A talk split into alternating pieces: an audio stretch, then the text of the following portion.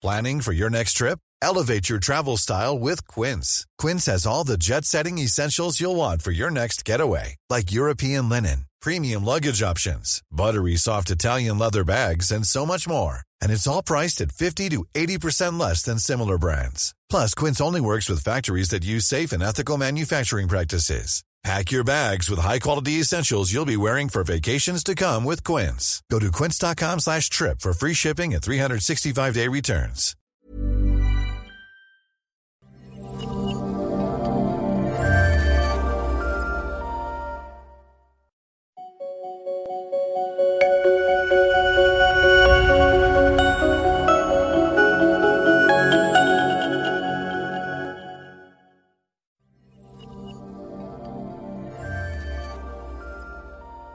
Bienvenue pour une nouvelle émission de Conflit en partenariat avec l'Institut des Libertés. Nous partons en Orient. Nous allons voyager, c'est le propre de la géopolitique. Cet Orient où nous allons évoquer notamment les minorités d'Orient, c'est un fait majeur dans cet Orient. Deux invités cette semaine, Antoine Fleffel et Tigran Yegavian, que vous retrouvez notamment dans les colonnes de Conflit. Antoine Fleffel qui est docteur en philosophie et qui vient de fonder euh, l'Institut des chrétiens d'Orient qui a notamment comme objectif euh, de former sur les minorités d'Orient qui propose des cours et donc l'Institut qui a déjà ouvert mais qui va être euh, officiellement lancé et donner ses formations en, octobre. c'est un sujet effectivement très important, ces questions, ces, chrétiens d'Orient. Est-ce que vous pouvez nous, présenter cet institut que vous lancez et, et la manière dont il va être organisé? Cet institut est un projet que je travaille depuis un an et demi. Lorsque j'ai décidé de quitter mon poste de philosophe et de théologien à l'Université catholique de Lille, et euh, que j'ai pensé à la réalisation d'une aspiration et d'un appel que j'avais en moi depuis que je vivais au Liban, c'est-à-dire un engagement pour les chrétiens d'Orient, du Liban particulièrement, puisque j'y étais, mais pour les chrétiens d'Orient d'une manière plus large. Donc j'ai voulu concrétiser cet engagement à travers quelque chose de grand et de sérieux, et qui pourrait permettre un avenir peut-être meilleur, ce que nous espérons. Alors moi je travaille sur les chrétiens d'Orient, pas sur les minorités, même si en travaillant sur les chrétiens d'Orient, forcément on parle des autres minorités. Parce que les chrétiens d'Orient vivent dans un contexte, et dans, dans ce contexte ils ne sont pas seuls, et la problématique de leur présence devient la problématique de la présence de toutes les minorités. Et d'ailleurs, on parle de minorités d'Orient, mais moi je crois que les rejetés de l'histoire que deviennent les chrétiens d'Orient depuis quelque temps, et d'ailleurs il était dans beaucoup d'époques euh, historiques, ces rejetés de l'histoire aujourd'hui incarnent un certain rejet de communauté que l'on constate dans tout le monde, où nous sommes face à des majorités qui sont parfois mal à l'aise vis-à-vis d'une minorité qui est différente, qui a des aspirations autres. Euh, donc euh, voilà le projet de cet institut. Euh, il est là pour parler de ces chrétiens d'Orient, pour les faire connaître à travers le savoir universitaire. Alors, vous pouvez retrouver toutes les coordonnées de cet institut, notamment le site internet sur le, juste en dessous sur YouTube et puis également sur le site de Conflit. donc dans cet institut, il y a des cours qui sont proposés, il y aura des colloques, des formations. Alors cet institut ouvre ses portes le 1er octobre pour l'enseignement. Il y a des cours en présentiel qu'on appelle des cours publics pour la première année, nous en proposons 4, la deuxième année 8, la troisième 12, j'espère, nous ferons tout pour cela. Cet euh, institut fonctionne comme une université, comme une faculté, c'est-à-dire que nous honorons la méthode universitaire, la réserve universitaire, et euh, voilà, tout ce, qui, tout ce qui tourne autour de ce monde. Euh, néanmoins, cet institut, dans ses activités, n'est pas neutre. Le PHE étudie le phénomène chrétien d'Orient, c'est un phénomène qu'on étudie au laboratoire. Alors que nous, nous ne sommes pas neutres vis-à-vis des chrétiens d'Orient, nous sommes engagés. Nous entendons à travers notre euh, enseignement, notre recherche universitaire, nos colloques, nous entendons être un groupe d'influence. Qu'est-ce que j'entends par influence? Aujourd'hui, pour l'avenir de ces communautés pour lesquelles nous sommes engagés, euh, il y a des politiques, il y a des, gens du monde de la finance, il y a des diplomates, il y a des universitaires, il y a des gens qui prennent des décisions.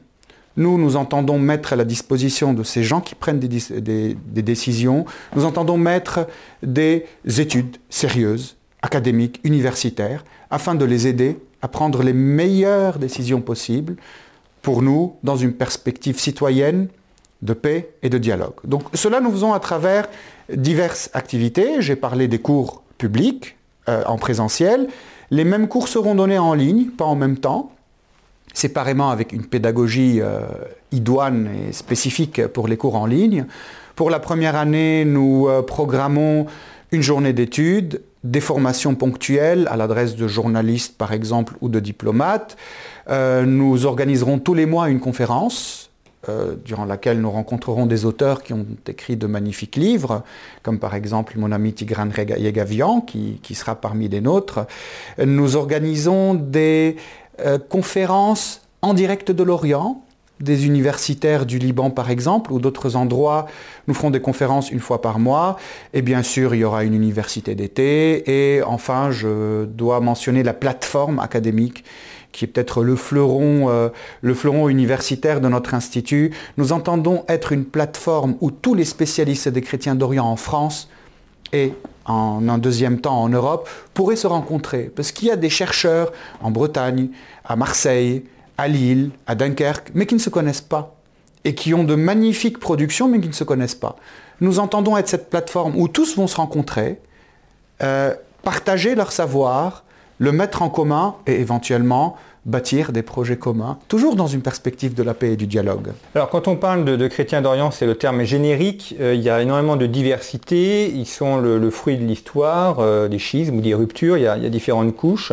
Euh, quelles sont les, grandes familles de chrétiens d'Orient? Comment est-ce qu'on peut les, définir pour arriver à comprendre un petit peu cette nébuleuse avec chacun sa liturgie, sa langue, des différences également théologiques? Le, terme chrétien, chrétien d'Orient est un terme qui est un peu ambigu. Au début, nous nous sommes demandé si nous appelions euh, notre institut l'Institut de l'Orient chrétien, mais ça aurait fait trop universitaire et peut-être un peu trop confessionnel. Parce que quand on parle de l'Orient chrétien, on parle effectivement de la liturgie, de la tradition, de la théologie, euh, de tout ce bel héritage que l'on peut aussi constater dans l'art sacré, dans la musique sacrée. Alors que la notion chrétien d'Orient est une notion très spécifique qui est géopolitique, qui est culturel et qui concerne principalement au XIXe siècle les chrétiens de l'Empire ottoman. Comme aujourd'hui on parle des chrétiens de l'Est pour parler des chrétiens des ex-républiques soviétiques, les chrétiens d'Orient sont ceux-là. Donc le terme chrétien d'Orient est un terme générique, ambigu, mais qui désigne une réalité sociale, une réalité historique et géopolitique, une réalité qui est en même temps religieuse, donc théologique, liturgique, euh, iconographique, etc., mais qui est en même temps géopolitique et politique et qui subit les conséquences des conflits, et qui est en même temps une réalité culturelle, linguistique, euh, et vous pouvez mettre beaucoup de choses euh, là-dedans c'est une grande diversité. Aujourd'hui, le grand péché qu'on fait en France, parfois, dans les médias, c'est de croire que c'est une seule et même réalité. Alors que cette réalité est diverse sur plusieurs plans. Elle est diverse sur le plan purement religieux. Nous trouvons cinq familles d'églises, la famille des églises orientales orthodoxes, la famille des églises orthodoxes, la famille des églises euh, des deux conciles, on l'appelle, c'est une appellation technique, mais l'église de Perse, ancienne église de Perse, la famille des églises orientales catholiques, la famille des églises protestantes, avec dans chaque famille des traditions propres, une originalité qui ne manque pas d'importance que l'originalité de l'église latine à l'origine. Sauf que les chrétiens d'Orient, ce n'est pas seulement cette diversité religieuse. Les chrétiens d'Orient, c'est une diversité sociale. Ce n'est pas la même chose que d'être chrétien, par exemple, à la ville et à la montagne. Entre les chrétiens de Beyrouth et les chrétiens du, nord du Liban, il y a une réalité différente. Entre les chrétiens de Gaza, la petite poignée qui reste, et les chrétiens de la Cisjordanie, il y a une différence.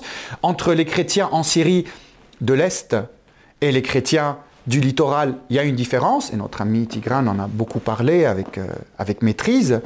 Euh, donc il y a une différence sociale. Mais il y a aussi une différence politique. Cette différence politique découle des pays où ils sont.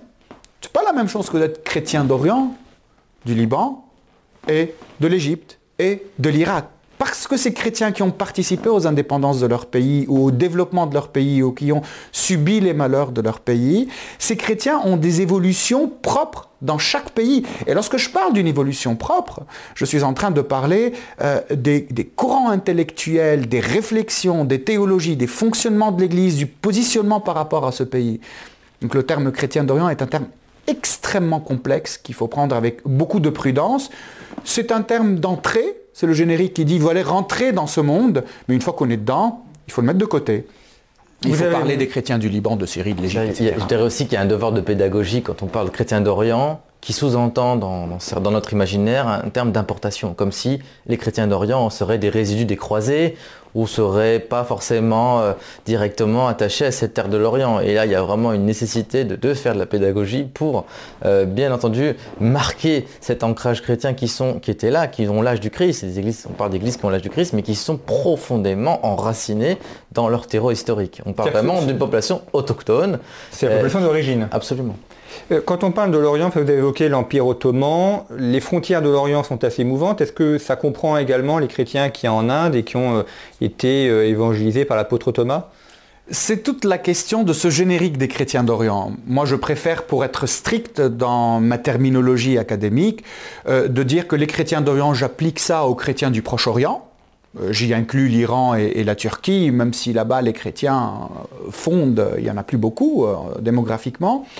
Euh, néanmoins, je préfère parler des chrétiens de l'Éthiopie ou du Kerala en Inde, je préfère les désigner comme des chrétiens orientaux. Toutefois, encore une fois, la chose est, ambiguë, parce que par exemple, l'œuvre d'Orient, dont je suis membre, euh, soutient les chrétiens d'Orient, ça fait partie euh, de, c'est son but principal, et lorsqu'on voit qui sont ces chrétiens d'Orient qu'appuie l'œuvre d'Orient, on voit qu'il y a aussi les chrétiens de l'Inde, on voit qu'il y a les chrétiens d'Ukraine, Or, la problématique du christianisme en Inde et en Ukraine n'est pas la même que celle de la problématique des chrétiens de l'Empire ottoman et de cet espace géographique post-ottoman. Encore une fois, le terme est ambigu, c'est une entrée, mais après, il faut être plus précis.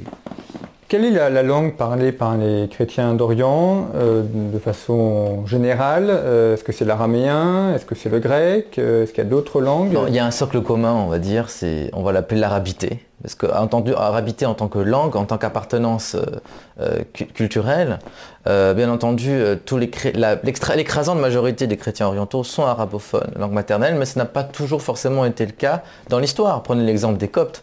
Les Coptes égyptiens, leur langue liturgique est le, est le copte, donc ils parlent une langue, si vous voulez, ils prient dans une langue qui est héritage de l'Égypte pharaonique, mais ils sont complètement arabisés, égyptisés. Donc en Syrie, vous avez une frontière linguistique euh, ethno-confessionnelle entre la Syrie de l'Est, la Syrie de l'Ouest. La Syrie de l'Ouest, dite Syrie utile, ce sont des chrétiens profondément marqués par leur appartenance à l'arabité, très nationalistes, surtout le cas de l'église grecque-orthodoxe. Alors vous avez le terme grec, oui, mais euh, quand on dit grec, c'est pas forcément qu'ils se reconnaissent dans l'hellénisme, c'est juste qu'ils sont héritiers, ils sont quelque part dans l'héritage de Byzance. Euh, pareil pour les grecs catholiques. donc euh, quand on va vers l'Est, vous avez euh, les églises syriaques, vous avez aussi les assyro-chaldéens qui eux sont de culture syriaque, qui parlent euh, encore largement le néo-araméen donc euh, cette, branche orientale de l'araméen, la langue du Christ. Euh, et vous avez les Arméniens aussi, il faut prendre en considération les Arméniens qui appartiennent à cette sphère des chrétiens orientaux, puisque la présence arménienne en Orient remonte euh, non pas seulement au génocide, mais bien avant au génocide de 1915, jusqu'au 7e siècle, il y a une présence avérée des Arméniens en Terre Sainte. Ces Arméniens sont arménophones, mais épousent, s'inscrivent aussi dans, leur appartenance à, à l'arabité. Donc je pense que l'arabité constitue un socle commun sur lequel viennent se greffer sans entrer en contradiction, d'autres cultures, d'autres héritages, euh, tout cela dans un climat, on va dire, de, convergence. vous avez, également consacré un ouvrage qui s'appelle Minorité d'Orient, euh, qui a été notamment primé par euh, l'œuvre d'Orient, où vous, présentez notamment les chrétiens d'Orient, mais il y a d'autres minorités.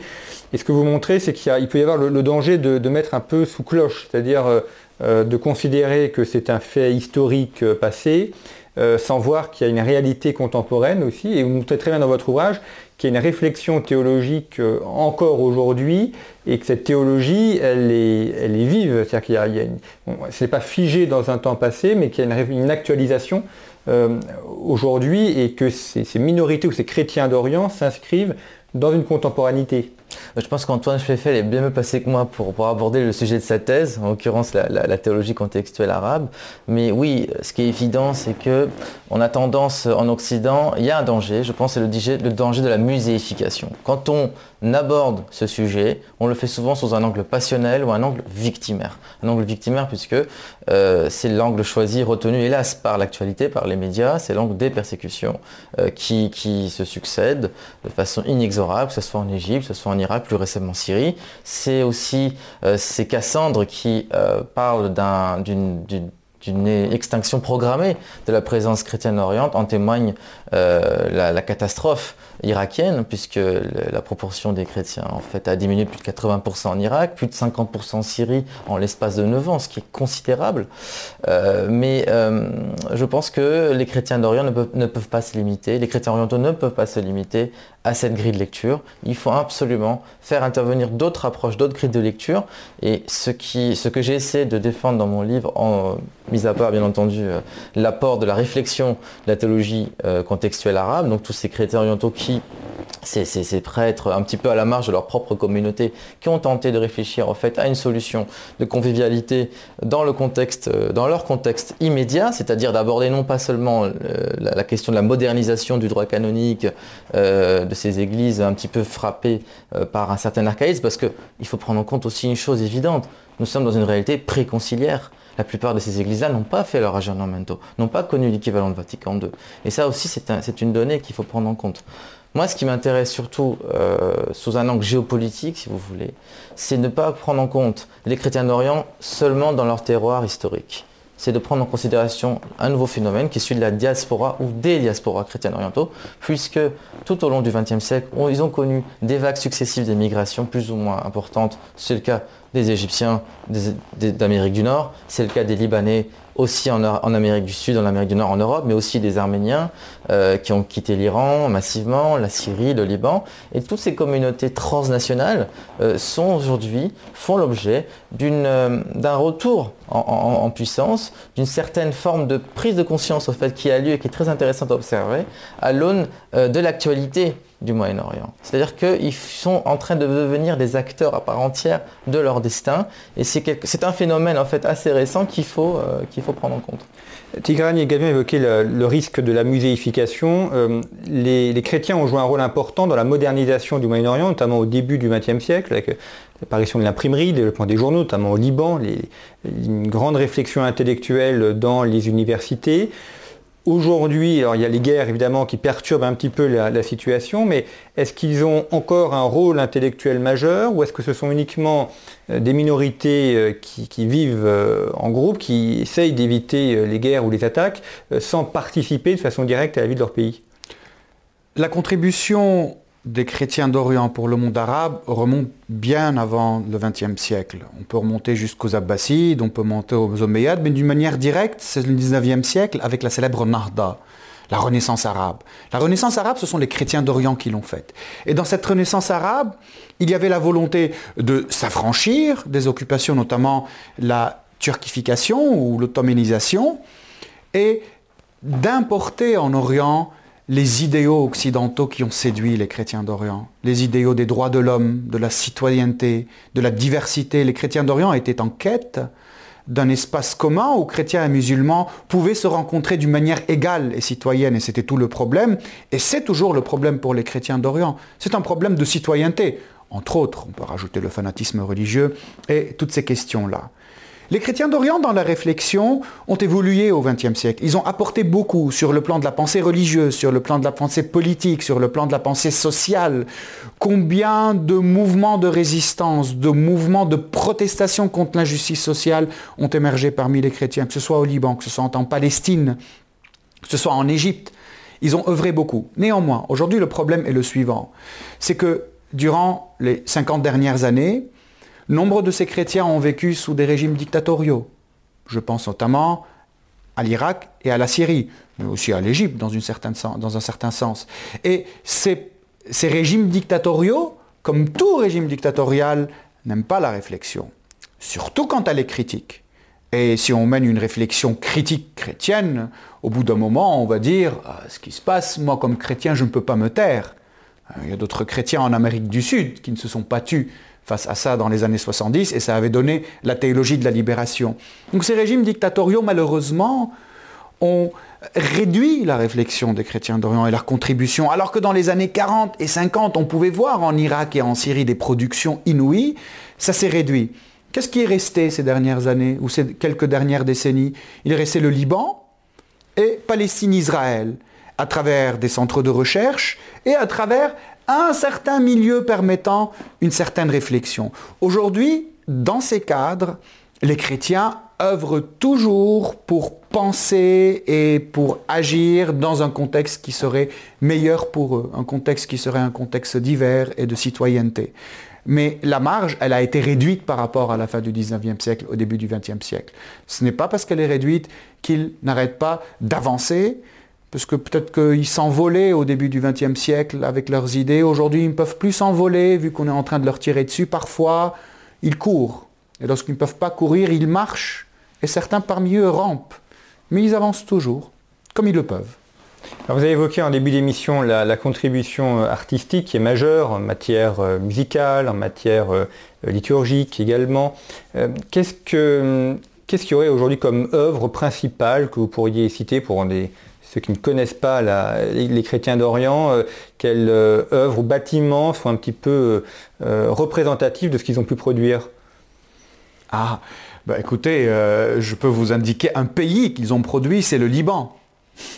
Le Liban est une production des chrétiens d'Orient, plus précisément de la communauté maronite avec l'aide de la France. Et lorsque je vous parle d'un pays, je vous parle de ses universités, sa pensée, euh, son économie, son ouverture. Alors malheureusement, aujourd'hui, le Liban est dans une mauvaise passe et, c'est un mauvais exemple, mais c'était un beau projet et, et on va essayer de trouver une solution pour donner à ce projet une nouvelle vie et peut-être une nouvelle forme. Mais si on veut s'intéresser aux chrétiens d'Orient, déjà en France, si on veut toucher à, à l'un des produits de cette communauté.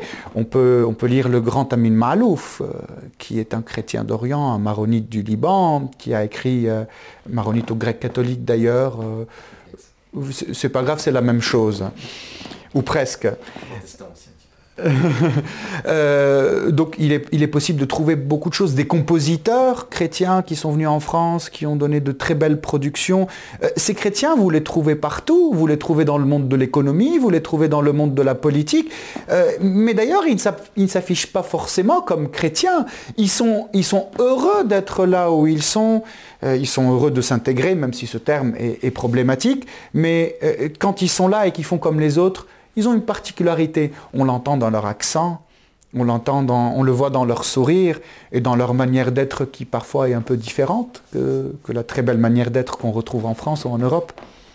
Alors justement, il y a eu la, question de l'Empire ottoman et de sa disparition il y a un siècle, 1920, euh, avec le traité de, Sèvres. Euh, pour ces minorités d'Orient, comment est-ce que se sont organisées ensuite? Il a pu passer d'un système impérial à un système national. Euh, est-ce qu'elles ont réussi à s'intégrer dans ces nations? Comment est-ce qu'on a, pensé l'État-nation après la fin de l'Empire ottoman? Disons que ce n'est pas quelque chose de linéaire, puisque les trajectoires de ces États très fragiles, somme toute, à l'exception de l'Égypte, qui est un État-nation ancré depuis des millénaires, L'Irak est une création récente, une création britannique, 1932. Euh, le royaume d'Irak, en plus, hachémite, était une famille qui venait du Hejaz, qui n'est pas du tout de la, Mésopotamie. On pourra en dire de même pour la Syrie, même si la Syrie historique euh, est une réalité bien ancrée. Euh, d'ailleurs, le, géographe Fabrice Ballanche ne parle pas d'État-nation, il parle d'État des territoires. Parce que il y a eu des tentatives de former un vrai récit national, mais comme l'a rappelé Antoine Fleifel, les régimes autoritaires ont paradoxalement, au nom d'une certaine laïcité ou d'un certain sécularisme, euh, bloqué le processus de construction d'une citoyenneté, une citoyenneté inclusive. Je crois que le mot-clé, c'est vraiment le mot citoyenneté. Et que, quelque part, le confessionnalisme, qui est une donnée, qui est une réalité euh, tout à fait palpable et qui existait déjà, à divers degrés, a été quelque part ressorti du boisseau. Donc le défi qui se pose aux chrétiens orientaux de Syrie, de Jordanie, de Turquie, qui connaissent des, situations relativement similaires en termes de, degré de citoyenneté, c'est vraiment cette, ce pari de l'intégration et de la construction d'un nouveau vivre ensemble. Ce qu'on peut constater au Liban, en Syrie, en moindre mesure en Jordanie, en Égypte, par rapport au, disons, au statut personnel, par rapport euh, donc aux droits et aux devoirs, euh, à l'héritage, toutes ces questions, au mariage, le mariage, tout cela rappelle que nous vivons dans un système post-ottoman. Un système qui s'inspire du millet ottoman, je veux parler du système d'auto-administration euh, des communautés non sunnites qui avait été mis en place à l'Empire ottoman, qui avait été euh, institutionnalisé par divers règlements. Les Arméniens de l'Empire ottoman avaient leur propre constitution, entre guillemets, avec leur propre parlement, leur, leur statut personnel, leurs propres organes, leurs propres tribunaux. Tout cela est encore palpable au Liban, en à, toute proportion gardée. Vous avez au Liban encore l'impossibilité de vous marier avec une personne qui n'est pas de votre communauté sans passer par euh, votre église. si vous voulez vous marier avec quelqu'un qui n'est pas de votre communauté, vous devez aller à Chypre. Euh, tout cela euh, aussi rappelle que les, chrétiens orientaux d'Égypte, de Syrie, du Liban, aussi de Jordanie, donc sont d'une part, et ça a été dit dans cette émission, tiraillés, écartelés entre l'enclume autoritaire et le marteau islamiste, mais aussi un front à mener en interne. Et ce front à mener doit se faire aussi contre l'archaïsme, un certain archaïsme ou un certain conservatisme de leur clergé qui, euh, bon gré mal gré, et par la force des choses, est devenu le seul interlocuteur, le seul représentant de ces communautés auprès des pouvoirs publics. Ce qui pour moi, à mon sens, est dangereux. On le voit surtout en Égypte, comme en l'Égypte, qui est quand même le phare du monde arabe, hein, au Madounia. L'Égypte a rétrogradé de, puissance, on va dire, culturelle. La société civile euh, chrétienne, copte, égyptienne, qui a construit l'Égypte moderne, qui a participé à la construction du nationalisme égyptien, notamment via le parti WAFT, qui est le parti indépendantiste historique. Euh, la société civile chrétienne égyptienne a considérablement reculé du fait de la mainmise du clergé euh, sur, euh, sur l'espace public. Et ça, pour moi, ça constitue aussi un défi majeur qu'il faut prendre en considération. On a évoqué euh, en début d'émission la question de, la langue arabe, qui n'est pas que la langue de l'islam, mais qui est aussi la langue d'une partie de, ces chrétiens.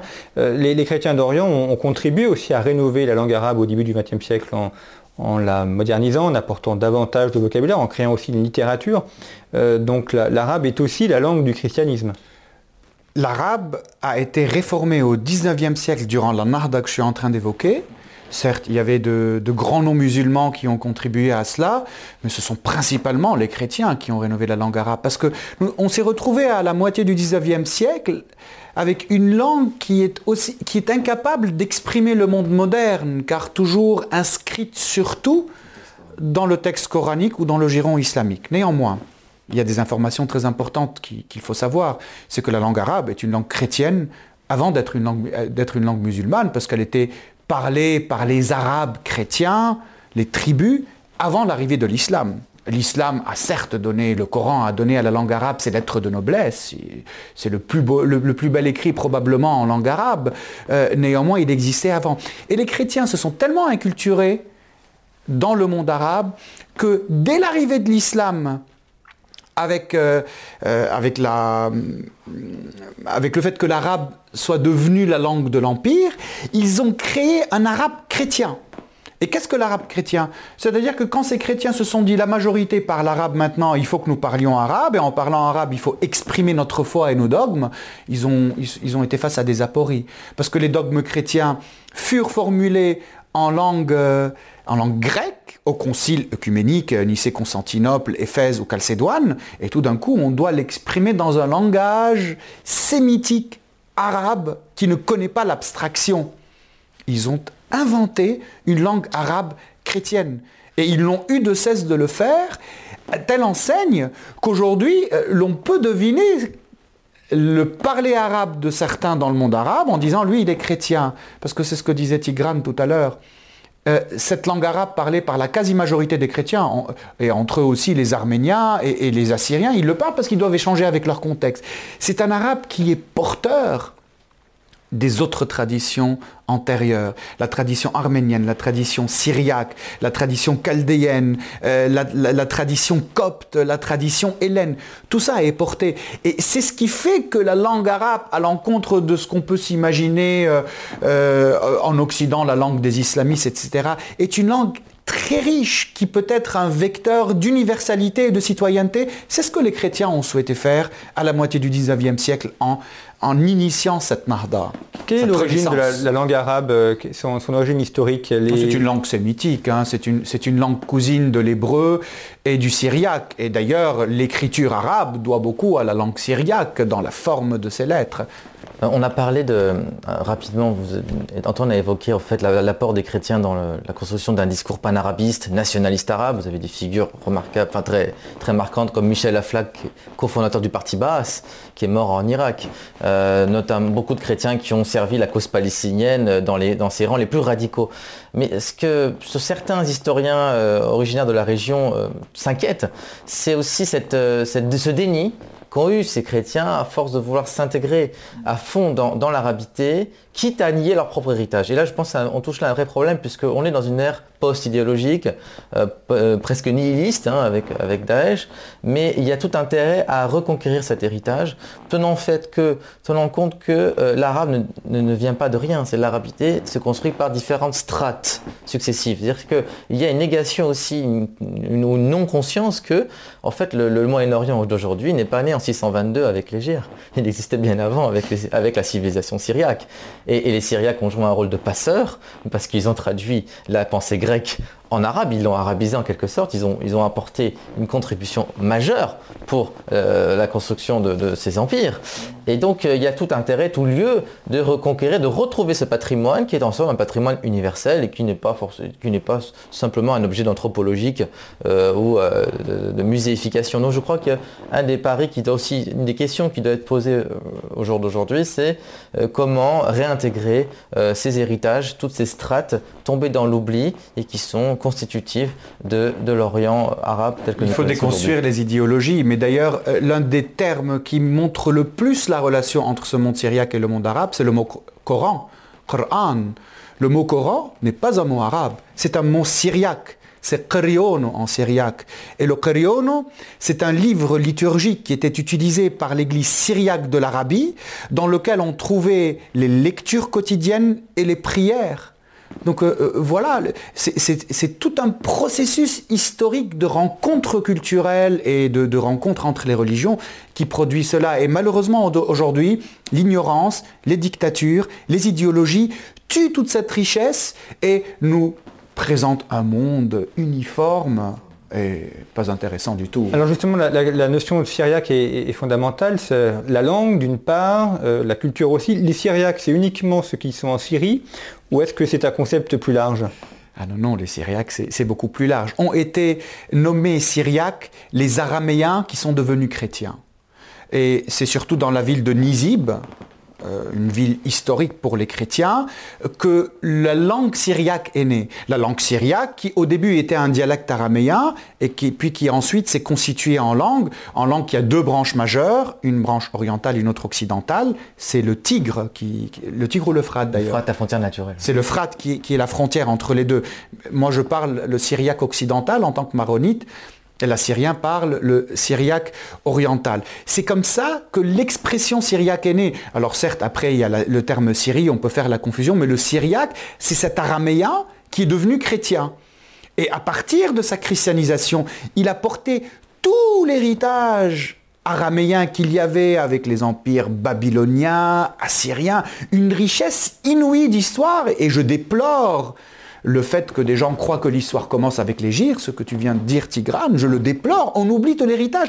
Et quand je le déplore, c'est pas parce que j'ai envie de le déplorer, c'est parce que les livres d'histoire dans le monde arabe, dans presque tous les pays, font commencer l'histoire avec les gires. On appelle tout ce qu'il y a avant les gires al-jahiliya, c'est-à-dire l'ignorance. Mais quelle ignorance? Au contraire, c'est une gloire qui existait dans tout cet Orient. Et euh, la culture actuelle est porteuse de tous ces héritages qu'il y avait avant. Donc quand on parle de ce monde syriaque, on parle de quelque chose d'extrêmement large, quelque chose de tellement large qui est arrivé jusqu'en Chine. L'église de Perse, c'est-à-dire l'église de l'Orient, c'est son nom, qui est une église, ou l'église nestorienne, qui est une église syriaque orientale, est arrivée jusqu'en Inde, est arrivée jusqu'en Chine. Et on a trouvé des inscriptions jusqu'en Chine.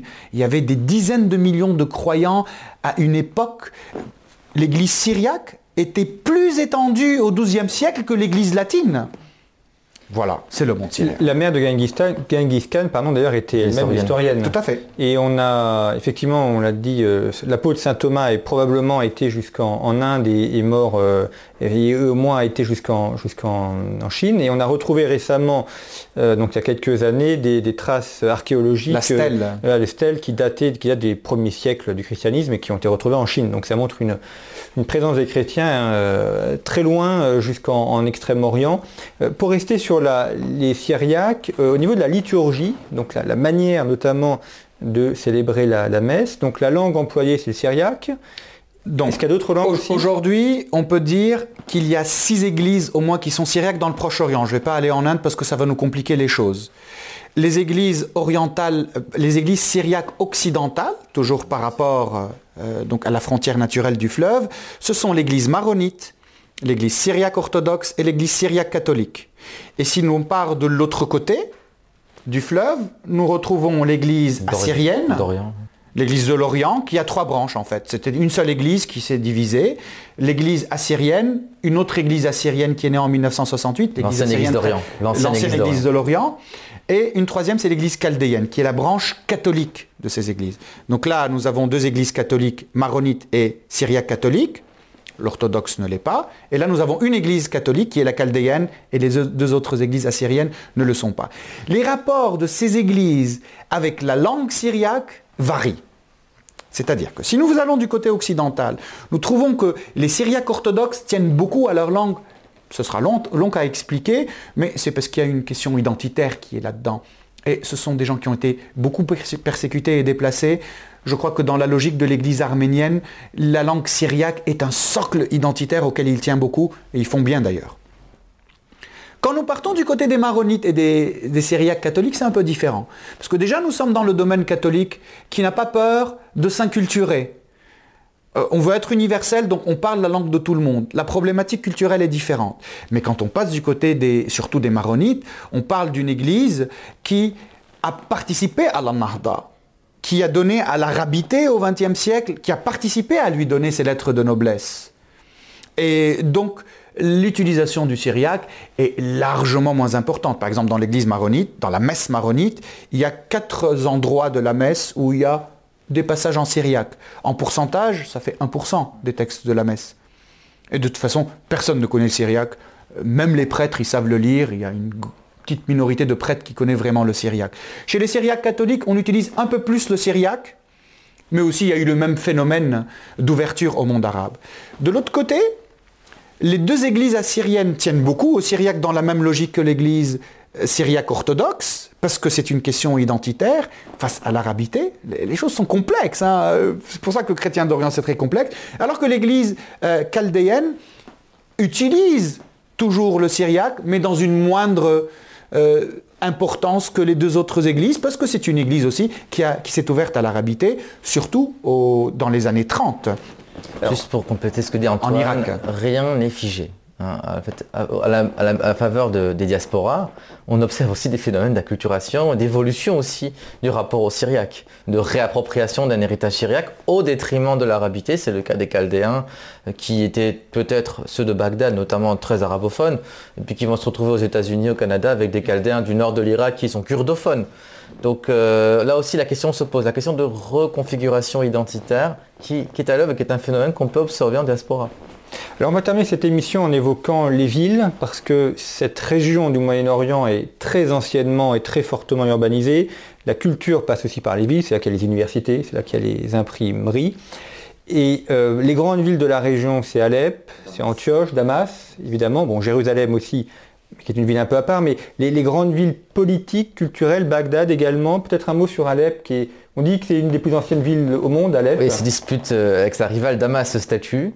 Alep est une ville qui, jusqu'au début du XXe siècle, était à majorité relative chrétienne, pratiquement, je veux dire. Et c'est une ville qui a connu donc un, vrai, essor avec l'ouverture sur euh, les routes du commerce. Alep était un carrefour commercial très important à l'époque ottomane, mais aussi un lieu où il y avait une présence européenne notable, euh, notamment via des consulats et donc, euh, dans l'imaginaire chrétien, Alep a une place toute particulière. Euh, pour ce qui est de Damas, Damas, c'est le lieu qui abrite les principaux patriarcats euh, de l'Orient, du Proche-Orient, puisque c'est le siège de l'église grecque-orthodoxe d'Antioche, c'est le siège de l'église euh, des patriarcats, pardon, euh, donc syriaque, orthodoxe. Absolument, deux patriarcats. Non, il y en a un troisième, et moitié-moitié pour les Grecs melkites catholiques. Melkites, oui, exactement. exactement. entre Alors vous remarquerez, on a parlé d'Antioche. Antioche, donc bien entendu, le nom a été créé chrétien, le nom de chrétien a été inventé. Antioche, qui fait partie de la Syrie historique, qui a été arbitrairement, et ça il faut le, on le dira jamais assez, cédé, offert euh, par la France mandataire, qui n'était pas une puissance souveraine, hein. la Syrie était un pays souverain, mais elle avait un mandat sur la Syrie qu'il a offert à la Turquie kémaliste en 1939 au mépris de la population locale qui était à majorité arabe, chrétienne et musulmane alaouite et sunnites. Il y avait à peu, près un tiers de Turcs à l'époque. Et donc pour les Syriens, chrétiens comme musulmans, euh, la perte d'Antioche, la perte d'Alexandrette constitue une sorte de, plaie béante qui n'a jamais vraiment été cicatrisée. Donc Damas est un peu le lieu par défaut euh, du siège des, des églises d'Antioche. Et je crois que c'est important aussi de revenir sur cette idée d'Antioche, parce que quand on parle de ces églises d'Orient, on a souvent en tête deux références, Byzance et Rome, mais on oublie qu'Antioche est la matrice Antioche est le fil conducteur, Antioche est l'unité, l'aspiration à l'unité sacrée, que ces églises, cette mosaïque plutôt, parlons de mosaïque, profondément fragmentée par plusieurs déchirures, ne serait-ce que l'uniatisme, elles ont souffert de, l'uniatisme. On parle beaucoup de solidarité de l'Occident, mais on parle aussi, on parle rarement des, dégâts qu'ont causé l'uniatisme, des déchirures qu'ont causé l'uniatisme, même si elles ont été aussi vecteurs de modernisation et de progrès. Donc Antioche reste aussi un repère dans, l'imaginaire euh, des, chrétiens orientaux. il y a Alexandrie et Bagdad, et on, terminera par là. Parce Alexandrie, c'est Babylone, c'est le patriarcat, c'est euh, l'ancienne euh, Stésiphon. Merci. Donc c'est l'ancien patriarcat donc, des, des Assyro-Chaldéens, c'est toujours le patriarcat chaldéen. Et Alexandrie, bien entendu, constitue un des patriarcats historiques de la Méditerranée avec, avec Damas et avec Jérusalem. C'est toujours le lieu d'un patriarcat, patriarcat grec-orthodoxe mais Hélène. Hélène et pas arabisant, pas arabe. Ce qui est, pas, ce qui est plus vraiment le cas pour Jérusalem où l'église grecque orthodoxe a été arabisée au fil des siècles. Et Bagdad, euh, grande ville historique aussi, bon, capitale de l'Irak aujourd'hui, mais enfin qui est euh, aussi un pôle culturel. Il y a une présence euh, de chrétiens d'Orient à Bagdad oui, bien sûr, il y a les chrétiens chaldéens, mais il y a plusieurs communautés. Mais malheureusement, leur présence est largement moins importante maintenant grâce à la sainte démocratie de George Bush et, puis à l'État que Dieu a voulu. Comme l'a dit Tigrane, plus de 80% des chrétiens d'Irak sont partis, mais il ne faut jamais oublier que euh, euh, Alep était la ville chrétienne par excellence au 18e, 19e. C'est de là-bas que, euh, que, la Narda arabe a aussi démarré. C'est de là-bas que les réformes des églises, l'église maronite a eu une réforme à la fin du XVIIe siècle et c'était des Alépins qui ont fait cette réforme. Mais il ne faut pas oublier pour le XXe siècle l'importance de ces trois grandes villes aussi, avec l'importance de toutes les autres, Bagdad, Beyrouth et Alexandrie. Euh, il y a un dicton arabe qui, m'échappe dans, ces mots précis, mais qui disait quelque chose comme on pense à Bagdad, on, imprime à Beyrouth et on vend à Alexandrie. Euh, quelque chose on écrit en Égypte, on imprime à Beyrouth et on vend à Bagdad. Voilà, voilà. Donc euh, ça vous dit tout de, ces phares intellectuels qu'étaient ces villes, et j'espère que, ça redeviendra, et le rôle qu'ont joué les chrétiens d'Orient. Et des villes qui ont longtemps fait partie du même empire, donc il n'y avait pas de frontières, on pouvait circuler assez facilement parle de l'ère ottomane. On parle de l'ère ottomane, c'est aussi ça qui nous permet aussi de, donner une, certaine forme en fait à ces églises. Merci beaucoup Antoine Fleffet. Donc je rappelle que vous avez fondé, que vous dirigez l'Institut des chrétiens d'Orient. Donc vous avez toutes les références sur le site de Conflit puis au bas de la vidéo sur YouTube. Tigrane Gavian, euh, journaliste euh, régulier, membre du comité de rédaction de Conflit, dont l'ouvrage Minorité d'Orient a été promu par euh, l'œuvre d'Orient.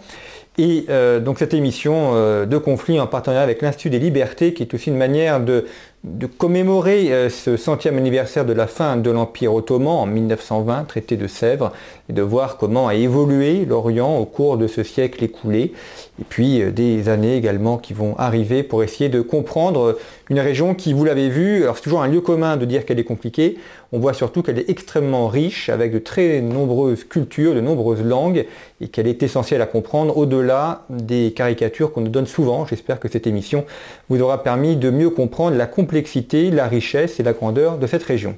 Merci pour votre fidélité, à bientôt.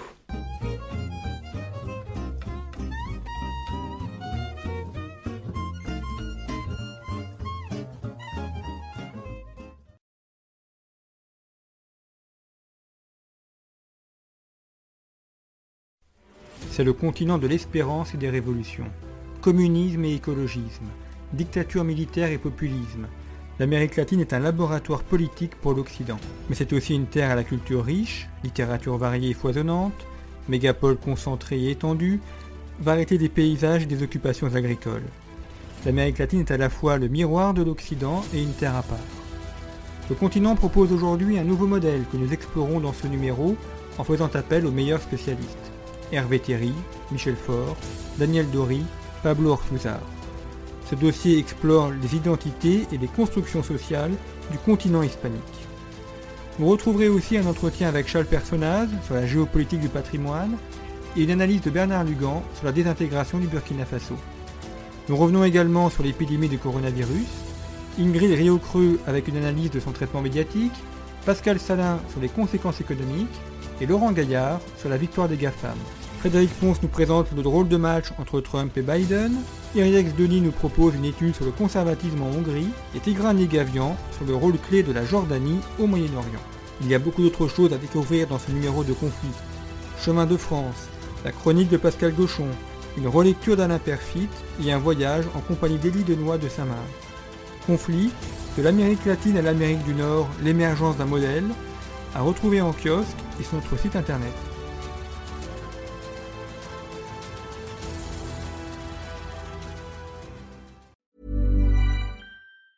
Planning for your next trip? Elevate your travel style with Quince. Quince has all the jet setting essentials you'll want for your next getaway, like European linen, premium luggage options, buttery soft Italian leather bags, and so much more and it's all priced at 50 to 80% less than similar brands. Plus, Quince only works with factories that use safe and ethical manufacturing practices. Pack your bags with high-quality essentials you'll be wearing for vacations to come with Quince. Go to quince.com slash trip for free shipping and 365-day returns.